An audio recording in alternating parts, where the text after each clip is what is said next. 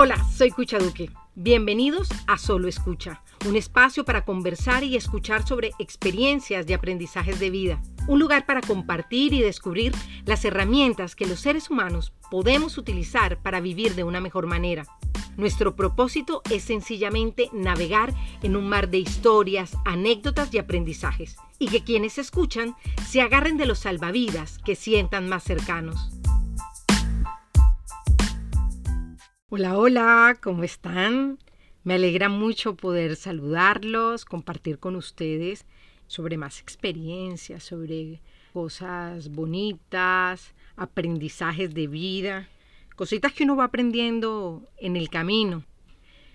No sé si a ustedes les ha sucedido que les cuesta muchísimo, pero muchísimo hacer ejercicio, ponerse juicioso, tener disciplina para mí siempre ha sido complicado esto de, hacer pesas, de dedicarle una hora diaria o a, ejercitarme.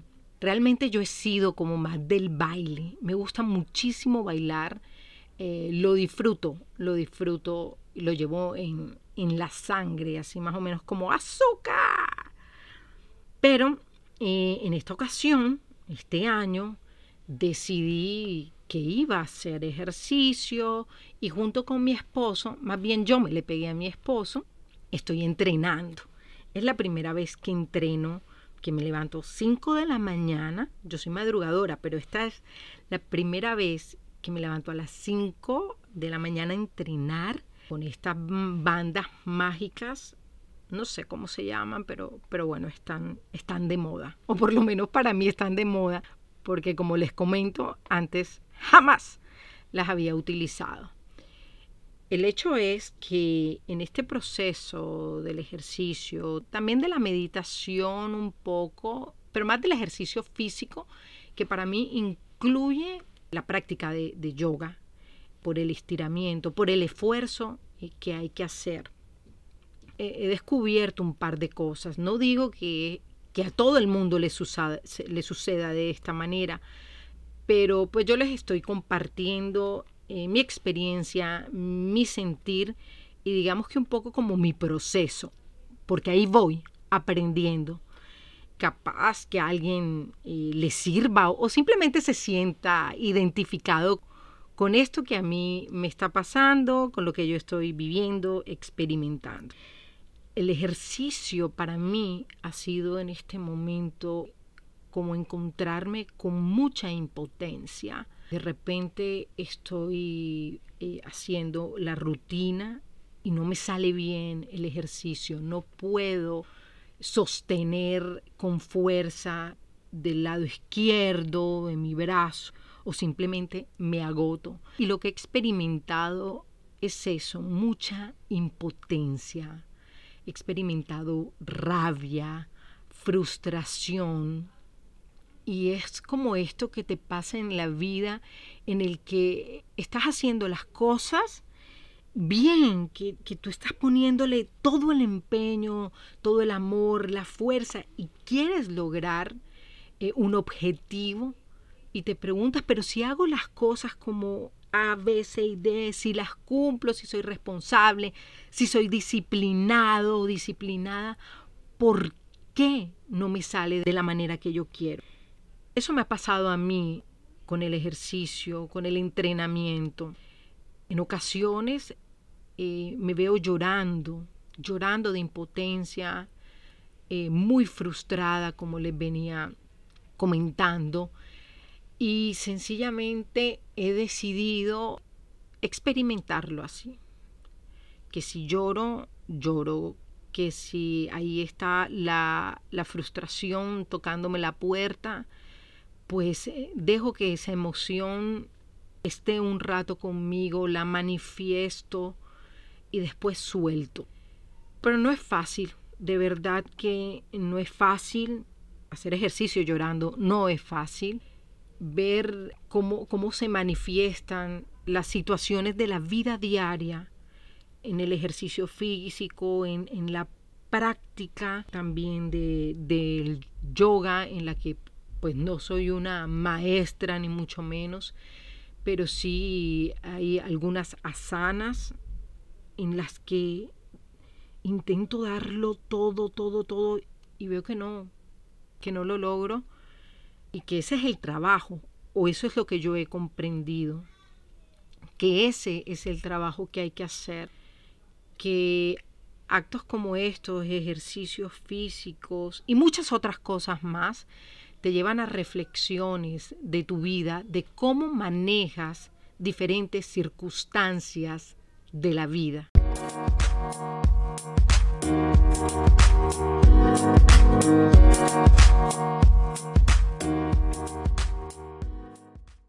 Y es precisamente ese trabajo de analizarse, reflexionar, de comprenderse, de poder entender de qué manera actúo o reacciono frente a determinada circunstancia.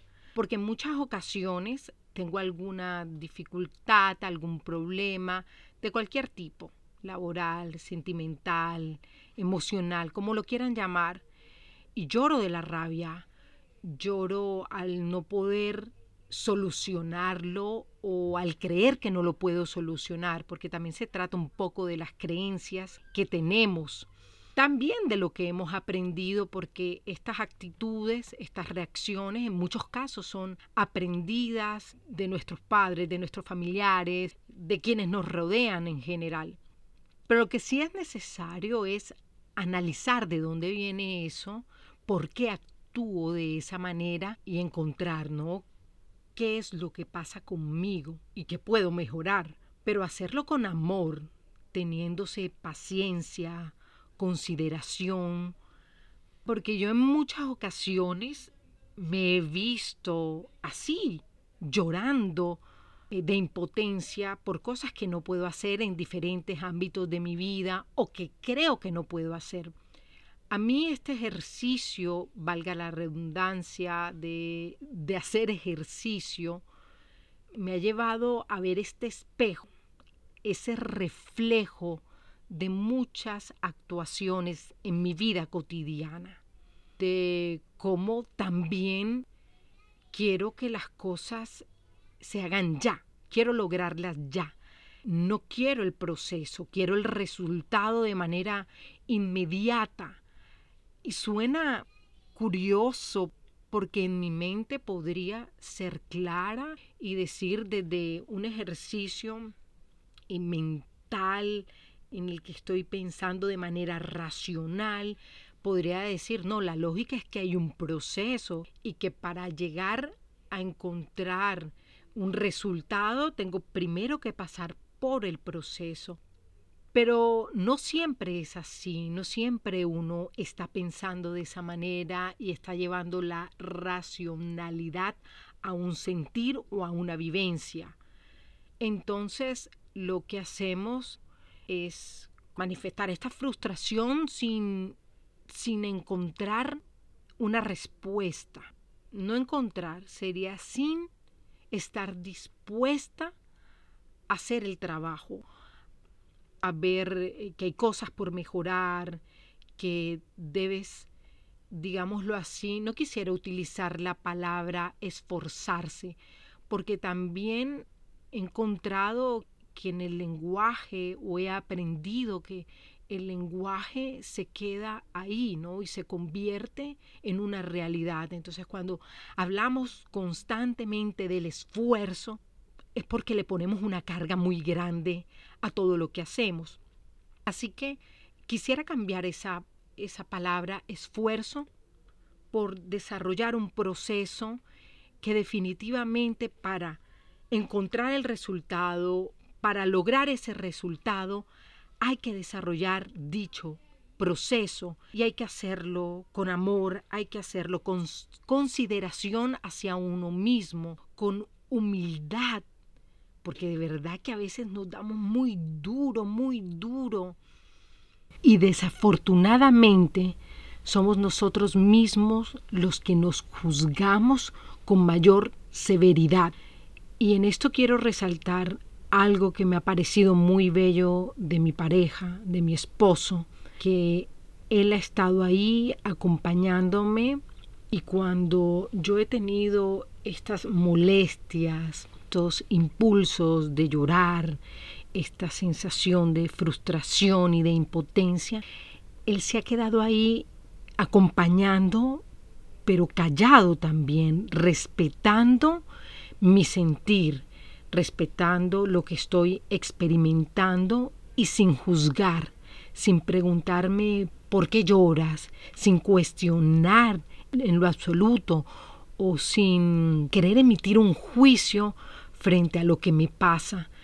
Y eso también es importante porque es mejor dejar que el otro experimente, viva sus emociones de la manera que puede, que las aprenda a gestionar sin tener que lidiar con que otra persona te esté juzgando.